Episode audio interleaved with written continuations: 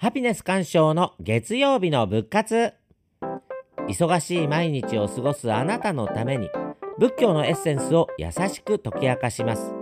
心に潤いを与える応援メッセージ。仏教の教えで今日一日を笑顔で生きる活動。それが仏活。あなたに幸せをお届けする番組です。皆さんこんにちは。ハピネス鑑賞です。今日は今昔物語の続きをお話ししたいと思っております。比叡山の僧虚空蔵の助けによりて地を得たるという話。ちょっと時間が経っちゃったから忘れちゃったかもしれませんけれども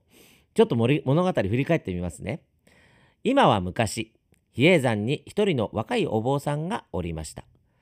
学問への志があるものの遊びに夢中になって勉強をおろそかにしていたそうでございます。それでも志はあるので京都の嵐山法輪寺に行ってそこに祀られている虚空蔵菩薩に願をかけていましたというところを、まあ、前回お話ししたわけなんですがこの虚空蔵菩薩の話皆さん覚えてますか？今回はこの後のことをちょっとお話ししたいと思います。でこのお坊さんどうなったかというと秋9月この若いお坊さんがまた法輪寺の虚空蔵菩薩にお参りに行った時のこと知り合いのお坊さんに出会っておしゃべりをしているうちに日が暮れてしまいました。しまったと思って急いで比叡山に帰ろうとするんですが西の京に来たところで日が暮れてしまい知り合いの家はないしさあ困ったと思っていたところある家の門のところに小さな女の子がいて明かりが灯っているこの子に今日泊めてくれるように家の主に伝えてくれと頼むとすぐに OK が出て家の中へ招き入れられることになるわけなんですね。そこからまあいろいろ話が続いていくんですが今日はここまでのお話のところちょっと解説してみます。お話に出てくる嵐山の法輪寺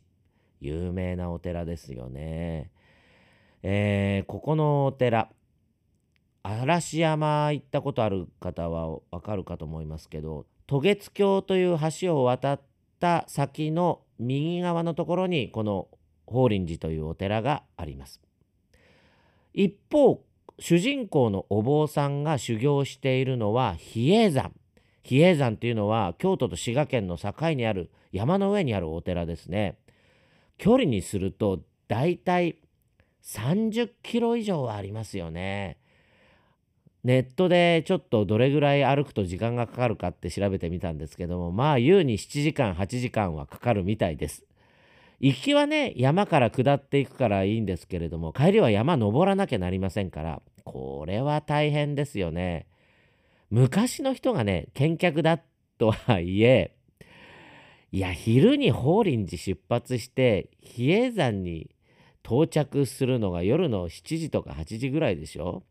今だったら京都にねいくらでもホテルとか旅館とかありますから疲れて日が暮れたら泊まろうなんてこともできますけれども今昔物語が書かれていたのは平安中期ですよね。その当時宿泊施設なんかほとんどなかったと思うんですよ。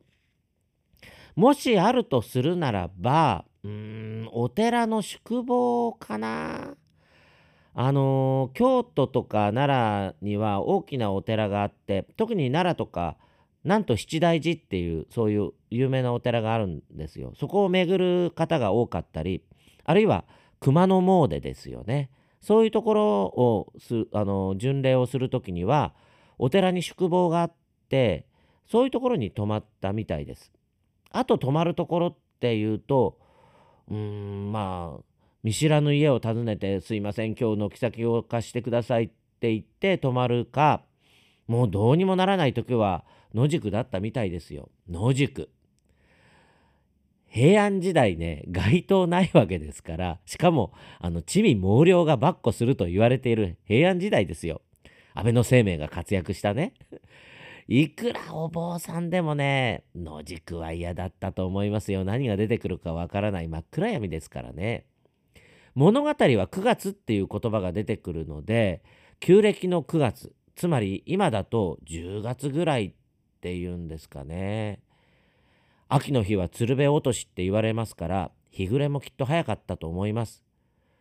平安時代意外とね中世温暖期って言われて世界的に気候がね温暖だったみたいですよ。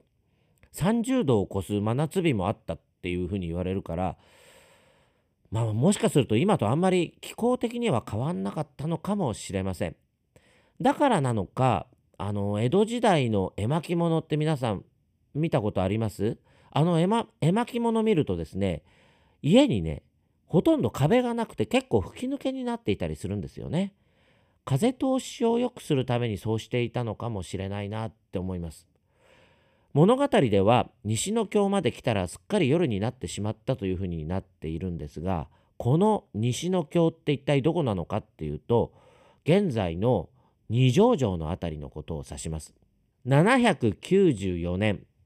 泣くようぐいす平安京ってあの皆さんあの覚えたと思うんですが平安京は別な読み方で平の都とも読んだりするんです。日本最後の古代都城都城ですね。都の城って書くんですけど。この都城っていうのは中国の隋とか唐の長安を手本にした都市のことを言うんですけれども都市全体がですね真四角なんですよね。それで左右対称になっていて中央に朱雀王子という道が南北に走っていて、えー、政治の中心は北の方つまり上ですね。上の方に大代理というのが作られてその大代理の東側が左京西側が右京となります。これね結構分かりづらいんですけど皆さんがパッと地図を見て上の方に大代理があったとするならば皆さんが見ている右側が左京左側が右京となるんですよね。これ分かりづらいんですよねちょっとね反対になっちゃうんで。現在の二条駅あたりに朱雀門があったと言われてます。だから今でもこの辺りの地名の中に朱雀っていう名前が入っていたりするんですよね。こういうのを探しながら旅をするのも楽しいですよね。芥川龍之介の書いた「羅生門」っていう物語がありますがあの羅生門も今昔物語に出てくるお話でこの羅生門は京都のどの辺りにあったのかというと現在の当時の辺りにあったと言われております。鬼が住んでいたと言われるこの羅生門。うん今日の都では、うん、本当に怖いところだったんだろうと思いますよ。今よりもっと夜は暗く奥深かったに違いありません。お坊さんといえどもきっと怖かったと思いますよ。真っ暗になっていく中でポツンと明かりのついている家があった。しかも門のところに少女がいる。すがるようにきっと一夜の宿を求めたにし違いありません、止めてくれるかなってドキドキしながら待っていると喜んで迎えられることになるわけなんですがこの辺りね、あの、自分の姿となんか重なる感じがしますよね。楽しいことばっかり、まあ、やって生きていきたいなと思うんですけれども楽しいことばっかりやっていて気がついたら真っ暗な夜明かりもないので道もわからないそんななんか行き当たりばったりな人生を私も歩いてるような気がします暗い道では石につまずいたり水たまりがあると足を踏み入れてびしゃびしゃになっちゃったり挙句には道に迷ってニッチもサッチもいかないなんてこともあったりします平安時代に書かれたこの今昔物語が今でも読み継がれているその理由はいつの時代もみんな同じだからかもしれません。真っ暗な闇夜に小さくても明かりの一つさえあれば道に迷うこともなく石につまずくこともなく先に先にと進むことができます。この明かりこそ仏様の教え仏法なんでしょうね。主人公のお坊さんも私たちも手に明かりを持っていないんです。真っ暗な中を手探りで探して歩いているような状況明かりを持ってない人は必ず明かりを求めたくなりますこれが大切なんです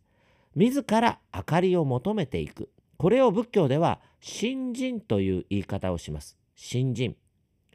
皆さんは心に明かりを持ってますか？その明かりでちゃんと自分の人生の行き先を照らしていますか？主人公の僧侶も明かりに惹かれて一軒の家へと入っていきました。まさしく今この主人公が道に迷っているような状況これが今の私たちなのかもしれません。さてさてこの後このお坊さん一体どうなることやらこれはまたいずれ時間を改めてお話ししたいと思います。それでは今週も幸せな1週間になることを祈っております。お話はハピネス鑑賞でした。